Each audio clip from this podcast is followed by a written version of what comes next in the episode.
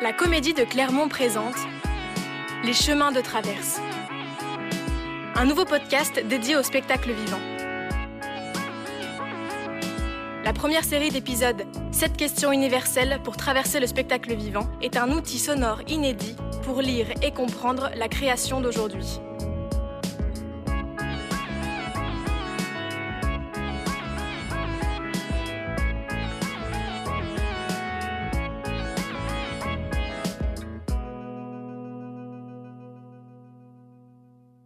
Les sept questions universelles, elles sont nées d'une expérience, d'un constat et d'une nécessité. C'est la prise de conscience qu'à un moment donné, l'enseignement de l'analyse du spectacle, telle qu'elle était transmise à l'université, dans les écoles, était une approche trop savante, trop technicienne pour toucher un large public.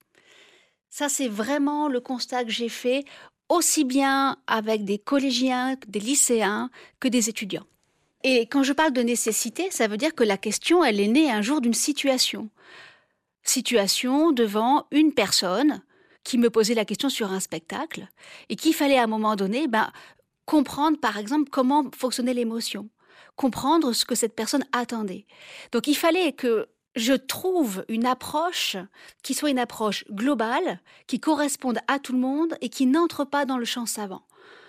Le plus grand problème qu'on rencontre aujourd'hui avec la majorité des publics, c'est un problème non pas d'accessibilité, mais un problème d'autocensure. La plupart des gens, en fait, considèrent qu'ils ne sont pas capables parce que ils ont intégré une espèce de surmoi culturel qui fait qu'en fait, ils auraient besoin d'un certain nombre de bagages, d'une forme de mallette qui induirait qu'avec ce bagage, ils pourraient aller au théâtre, alors qu'en réalité, nous n'en avons pas besoin.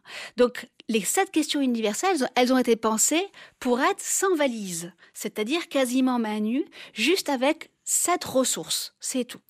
Donc ce sont des petites aides, on peut dire de cette façon-là, un peu comme des fées bleues, comme ces petits personnages magiques qui viennent nous voir euh, de temps en temps dans les contes pour aider le héros. En aucune façon, ça ne résout la quête, mais ça accompagne la quête. C'est tout.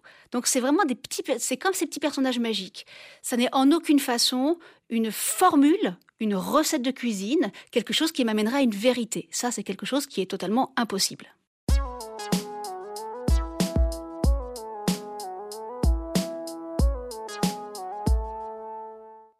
Nous sommes tous capables.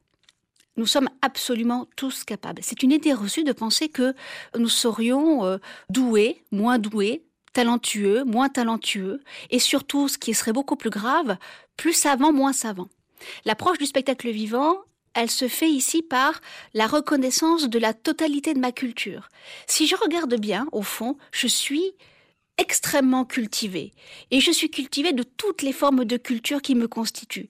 Ça va de la publicité en passant par le cinéma, ça passe par euh, la musique, toutes les formes de musique, ça passe par la littérature, ça passe par les médias, ça passe par tout ce qui me traverse toute la journée. Et en réalité, si j'additionne tout cela, culture populaire, culture savante, culture classique, finalement, nous, nous, sommes tous rassemblés par la totalité de ces cultures. Je n'ai pas besoin d'avoir une culture technique savante qui engloberait une forme d'élitisme, si vous voulez, qui me donnerait un droit supérieur à l'accès au théâtre. Je n'ai pas de droit supérieur, je ne suis pas un meilleur spectateur que les autres. C'est ça en fait, cette idée d'être capable. Je reconnais simplement que à partir de tout ce qui me constitue, c'est-à-dire ce que je suis, je peux aller au théâtre et je peux parfaitement comprendre ce qui s'y joue. Ce concept, alors ce n'est pas moi qui l'ai inventé, c'est Jacques Rancière, qui est un philosophe, qui a pensé le monde du spectacle vivant et qui a pensé aussi la question de la transmission et qui pose aussi cet enjeu qui est fondamental que nous pouvons sans savoir, sans maîtriser techniquement ce que nous avons face à nous, nous pouvons le fréquenter, nous y frotter et apprendre de ce monde. C'est pas la peine d'arriver avec des prérequis. Il n'y a surtout pas de vérité il n'y a que des points de vue en réalité.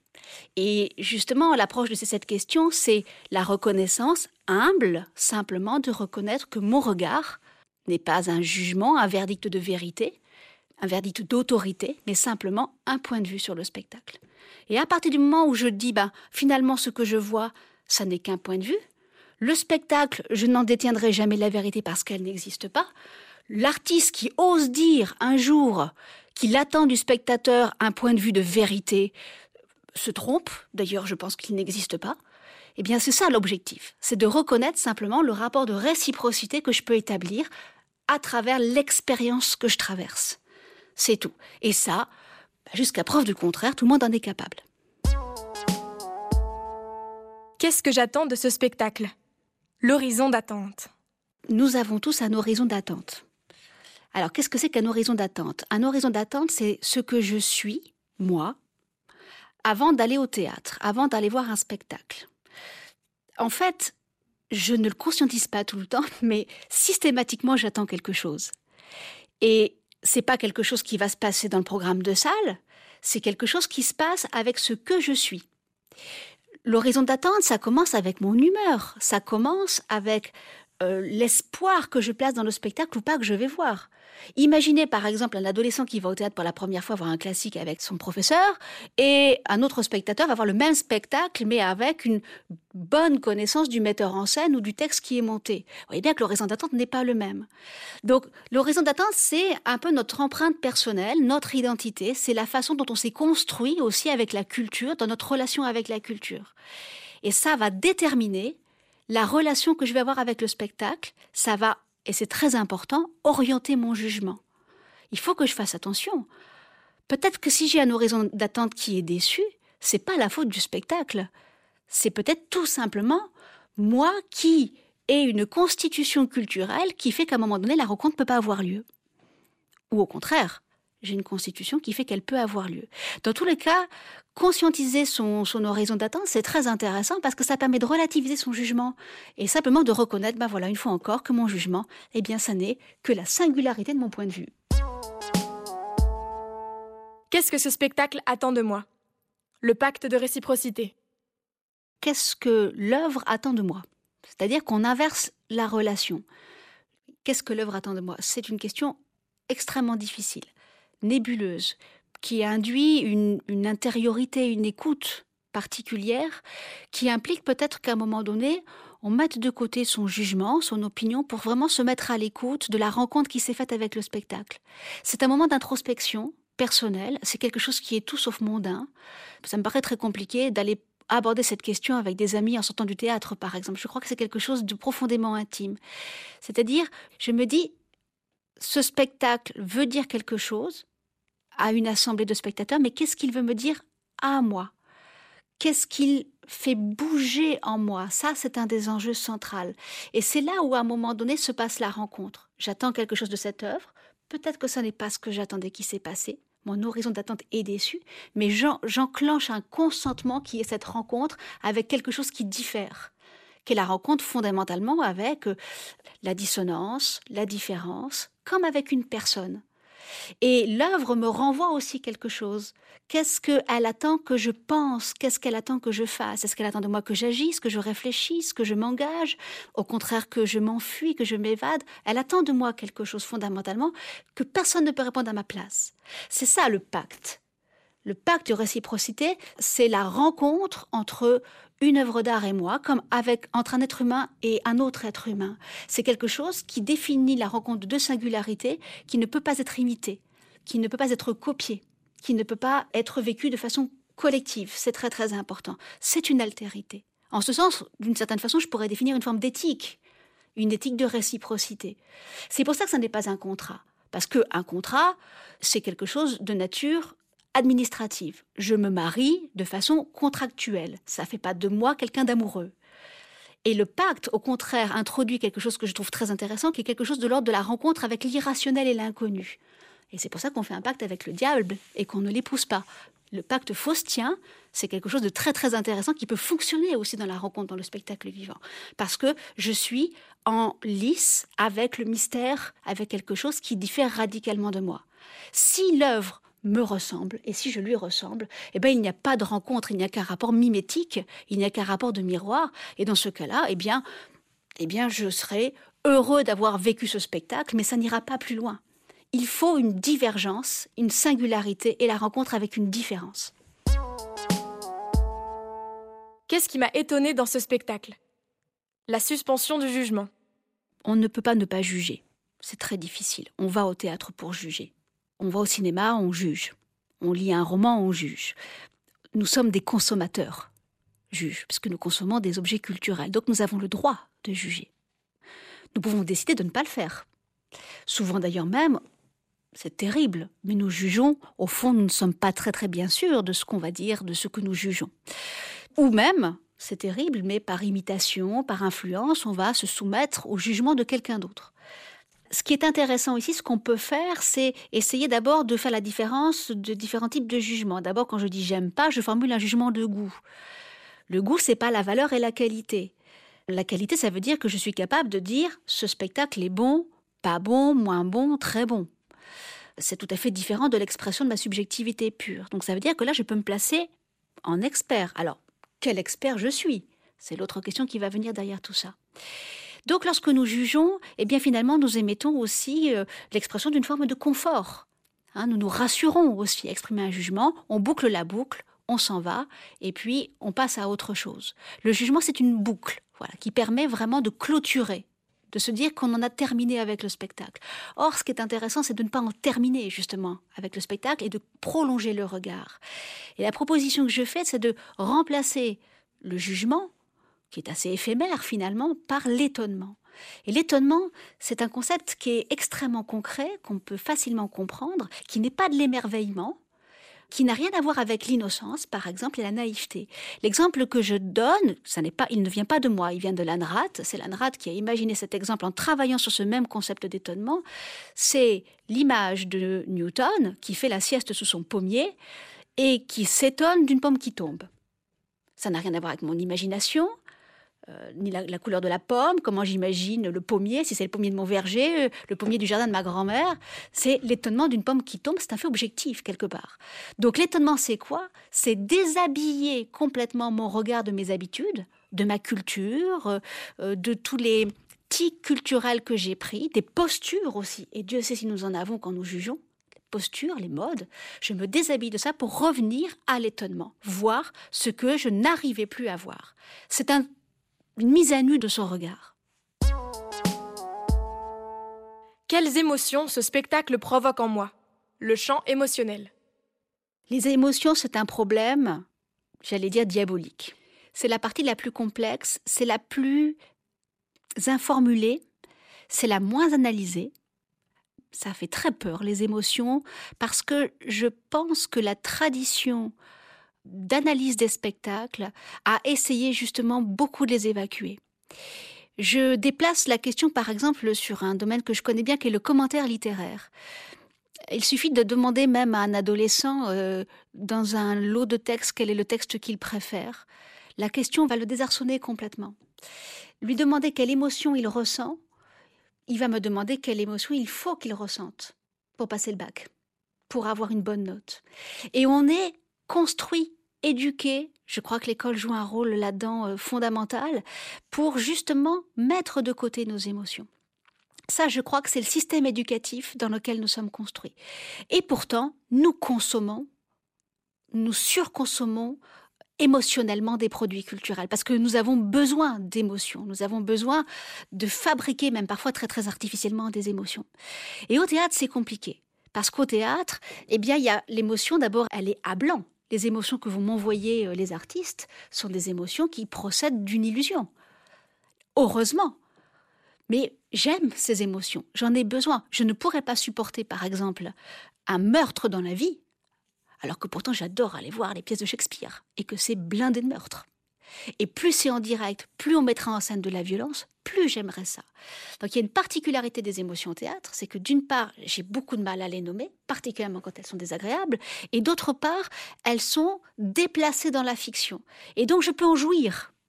Donc c'est un paradoxe. Et ça, c'est tout un nœud qu'il faut pouvoir faire travailler. Il y a des artistes qui vont jouer à travailler avec moi sur des émotions authentiques, c'est-à-dire à gommer l'illusion pour me faire croire que ce que je vois, c'est de la vraie violence. Et toute la création contemporaine s'amuse, bien évidemment, de manière euh, maligne, à travailler sur des hésitations entre une émotion qui est une émotion feinte, fabriquée, codifiée, et une émotion au contraire fondamentalement réelle. Il y a des gens, des metteurs en scène qui adorent travailler sur ce double champ. Donc c'est pour ça que ça prend beaucoup de temps de comprendre comment fonctionne l'émotion au théâtre. Je pense qu'au fond, personne ne va au théâtre pour avoir une expérience désagréable. Pourtant, une expérience théâtrale, c'est une expérience d'oscillation. C'est-à-dire que euh, je vais avoir des moments heureux, malheureux, je vais être face à des situations qui me mettent mal à l'aise, qui provoquent un certain nombre de gènes, qui peuvent même fabriquer des désaccords, un dissensus, etc. Et face à ça, je suis face à un panel émotionnel qui est extrêmement complexe, c'est-à-dire qui est un mélange de ce que je comprends, de ce que je comprends pas, de ce que je perçois, de ce que j'identifie, et donc qui va se formuler à la toute fin sous la forme d'un jugement. Si mon expérience globale est agréable, je vais avoir tendance à porter un jugement positif sur le spectacle. Si au contraire, j'ai été débordée d'émotions désagréables, je vais juger le spectacle mauvais. Or, c'est une erreur. C'est pas parce que j'ai des émotions désagréables que le spectacle est mauvais. C'est pas la faute du spectacle. Si on observe, un exemple tout simple, vous observez une assemblée de spectateurs, pendant n'importe quel spectacle, vous n'aurez pas les mêmes expressions sur les visages. Vous aurez quelqu'un d'indifférent, vous aurez quelqu'un qui s'endort, vous aurez quelqu'un qui rit, vous aurez quelqu'un qui pleure, et stimulé exactement par la même situation, réagira de façon différente. Donc elle est là l'émotion. En fait, ce qu'il faut retenir, c'est que l'émotion, elle est totalement subjective. Face à un même message, même si le metteur en scène veut m'envoyer un signal émotionnel explicite genre la tristesse ou la colère, eh bien je ne suis pas obligée de la recevoir et je ne suis pas obligée de la ressentir. Voire, il y a même des gens qui vont ressentir exactement le contraire. Donc l'émotion, elle est subjective, elle est interactive, mais elle n'est pas dictée par le message du spectacle. Quel questionnement pose ce spectacle? Le sens. Souvent, on entend cette phrase Ah, je n'ai pas compris le message. Le mot est fâcheux. Dans le mot message, ça implique qu'il y ait une globalité de sens, une espèce de tout en un, de quelque chose qui serait d'ailleurs même, c'est terrible, mais prémâché même par l'artiste lui-même. Non. Une œuvre, justement, elle se construit de signes qui sont des signes polysémiques et que je vais recevoir de façon différente en fonction ben, de ce qu'on a dit tout à l'heure, de mon horizon d'attente, de ce que je suis, etc. Et donc le sens, c'est moi qui le construis. Il faut bien que je me dise qu'on m'envoie des éléments de signification, on m'envoie euh, des réseaux de sens, mais je vais capturer, je vais en capturer un certain nombre. Et ceci est filtré par ma sensibilité, par ma culture. Et j'ai pas dit par mon intelligence c'est véritablement par l'expérience que je traverse. Il y a des spectacles qui vont pas jouer sur le sens. Il y a des spectacles, au contraire, qui vont chercher à troubler le sens chez nous pour nous amener dans un autre monde. C'est exactement l'image d'Alice au pays des merveilles qui bascule dans le terrier du lapin. C'est pareil, il faut consentir parfois à ne pas être maître, à ne pas dominer les significations au théâtre. C'est comme si à un moment donné, nous avions un dogme de vérité en nous qui imposerait du sens. Et si cette œuvre ne répond pas à ce dogme, eh bien, ce serait une mauvaise œuvre. C'est terrible. La seule œuvre qui peut répondre à ça, c'est l'œuvre de nature totalitaire. Donc il ne faut pas, parce que le rôle d'une œuvre d'art, quelle qu'elle soit, que ce soit une peinture, un roman, un poème, c'est au contraire de nous ouvrir aux signes et à la polyvocité des signes. Polyvocité, ça veut dire le champ infini des possibles. Et c'est moi qui en détiens la clé. Ça n'est pas le spectacle. L'œuvre, elle n'est pas là pour nous faire la leçon. Elle n'est pas là pour nous dire ce que nous devons penser. Ça, c'est vraiment le fait aussi du geste de la création contemporaine et particulièrement du théâtre contemporain en ce moment. On ne peut pas demander aujourd'hui à un créateur de me dire si je dois euh, être de gauche, être de droite, euh, changer de sexualité. Euh, ça n'est pas l'enjeu. L'enjeu, c'est d'exposer un champ de possibles qui me laisse libre d'interpréter les signes et m'amène à un moment donné à une rencontre, à la rencontre avec un univers singulier et un univers qui est radicalement différent de moi. C'est un pas de côté qu'il faut faire dans cette rencontre. La fonction, ça n'est pas de donner la leçon, c'est de lancer des questionnements, c'est d'ouvrir un champ des possibles. C'est-à-dire que on ne va pas au théâtre pour être conforme à nos représentations, pour avoir des certificats. Ça renvoie l'idée de contrat. On va au théâtre au contraire pour ouvrir un champ des possibles et donc pour questionner, se questionner, pour ouvrir le champ du doute, Bertolt Brecht disait penser, c'est changer. Et cette phrase, elle est très intéressante parce qu'elle montre bien les légères modulations, modifications que je fais quand je vais voir un spectacle qui n'est pas conforme à mes représentations. C'est ça, les messages. Quel rôle joue l'esthétique de la mise en scène dans mon expérience globale du spectacle? La forme. Le sens, les significations, c'est ce que ça veut dire. Et l'esthétique, c'est par quelle, quelle forme ça prend, quelle forme cela prend pour construire le sens. Les deux vont toujours ensemble. On ne peut pas imaginer qu'un poème, le sens soit à côté du vers. C'est la même chose au théâtre. Il y a toujours une forme. Et cette forme, elle procède d'un choix artistique et elle procède d'un parti pris. C'est-à-dire que l'artiste crée une esthétique qui va servir les significations du spectacle. Ça, c'est vraiment le sens de l'esthétique. Donc il y a toujours une esthétique. Elle peut être extrêmement euh, présente, au contraire, elle peut chercher à s'absenter ou donner l'illusion qu'elle s'absente. C'est ce que fait par exemple Peter Brook hein, quand il invente le système de l'espace vide, euh, de se dire que effectivement on met moins de décors entre guillemets sur le plateau pour libérer l'imaginaire du spectateur. Mais même ça, c'est une esthétique il n'y a pas de théâtre où il n'y a pas d'esthétique. Ça n'a rien à voir avec le goût. Ça n'a rien à voir avec le goût, l'esthétique. Hein. ça n'a rien à voir, je trouve beau ou pas beau un décor, ça ne remet pas en cause l'esthétique. Ça, c'est très important de comprendre ça. Donc l'esthétique, elle est extérieure au spectateur, pour le coup. Je peux l'aimer ou ne pas l'aimer, mais ce n'est pas moi qui la décide. Pourquoi on se raccroche à l'esthétique? Parce que ce qui se raccroche à notre regard, c'est ce qui nous a finalement, d'une certaine façon, on pourrait dire que ça nous crée l'imaginaire, ça crée de l'image. Ce que je ne vis pas, par exemple, quand je suis lecteur. Quand je suis lecteur, le verbe va, à un moment donné, créer un univers de signes, mais abstrait. Il va falloir que je transpose en image. Au théâtre, l'image m'est donnée. Je ne pense pas qu'elle me soit imposée. Un décor trop explicite serait un décor qui, du coup, m'imposerait du sens. Une esthétique aujourd'hui, d'ailleurs, elles ont tendance à être de plus en plus abstraite, de plus en plus ouverte. Plus l'esthétique va m'amener à un univers de signes complexes, ouverts, plus je serai libre à l'intérieur de ces signes. Et parfois, bah, c'est là où on est mal à l'aise, parce que justement, on n'a pas de prise, on a l'impression qu'on n'a pas de clé. Les scénographies de, de Romeo Castellucci sont très complexes de ce point de vue-là, parce qu'on a l'impression d'être toujours enfermé dans un médicament, dans une cage en verre, et finalement, à l'intérieur de cela, eh bien, c'est mon œil, c'est mon regard qui travaille. Je ne vais pas construire du sens de façon immédiate à partir de l'esthétique. Je vais construire à la façon d'un poème, par des réseaux de signes, comme des effets de rime finalement, construire quelque chose qui m'appartient. Donc c'est quelque chose de poétique. Et l'esthétique aussi, elle appartient au champ de l'implicite, de l'analogique et du subjectif. Et il faut que je fasse confiance à cela. Il arrive que souvent le sens soit contenu dans l'esthétique.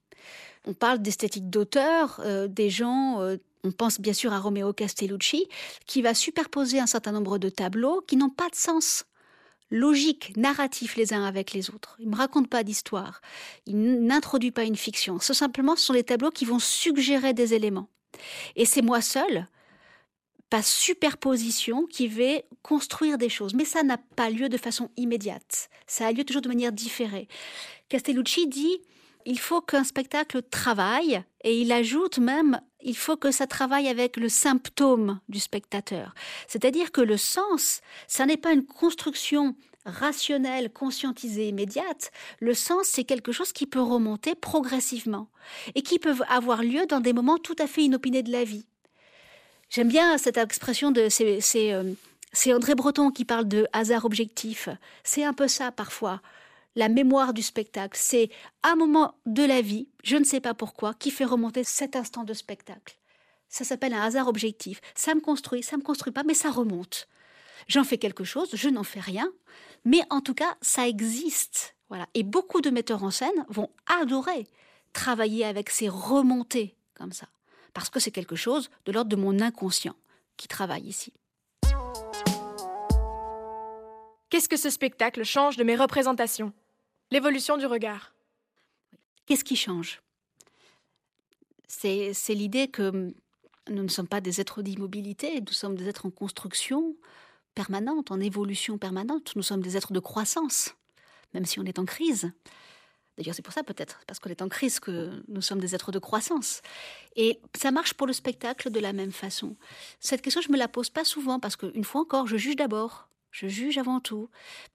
Me demander simplement à la fin du spectacle, qu'est-ce que ce spectacle a changé de mes représentations? C'est pas grand-chose, c'est une toute petite question, c'est une question de clôture qui consiste à dire ben voilà, je me mets à l'écoute Plutôt que de juger, plutôt que de porter un verdict, je me mets à l'écoute de ce que ce spectacle a pu m'apporter. Et ça a pu m'apporter dans plein plein de domaines, y compris dans des domaines extrêmement désagréables que je pourrais réfuter par ailleurs. L'expérience du désaccord est très intéressante parce que j'ai été, j'ai fait l'expérience d'un dissensus, j'ai fait l'expérience d'une gêne, j'ai fait l'expérience d'une colère radicale que je n'avais jamais ressentie avant. Toutes ces expériences-là contribuent à un moment donné à me faire changer. Un spectateur qui ne changerait pas, qui ne bougerait pas, qui resterait en permanence campé sur ses positions, ce serait le spectateur qui va voir toujours le même spectacle. Ça, c'est quelque chose qui me paraît très difficile à, incarner, à faire exister. Donc, bien sûr, nous changeons toujours. Mais il faut juste se poser la question. Qu'est-ce qui change en moi?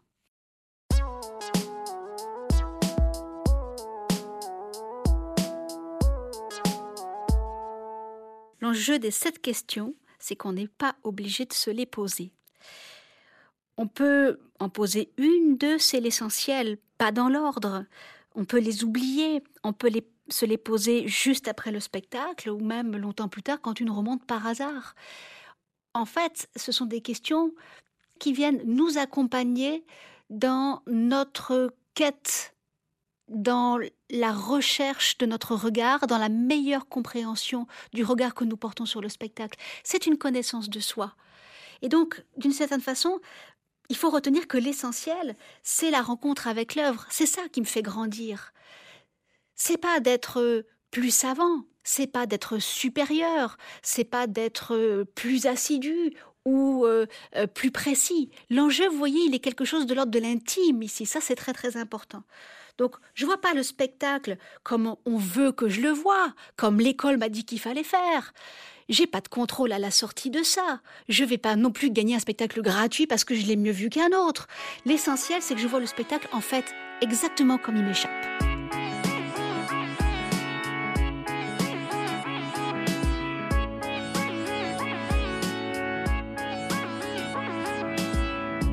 Vous avez écouté Les chemins de traverse.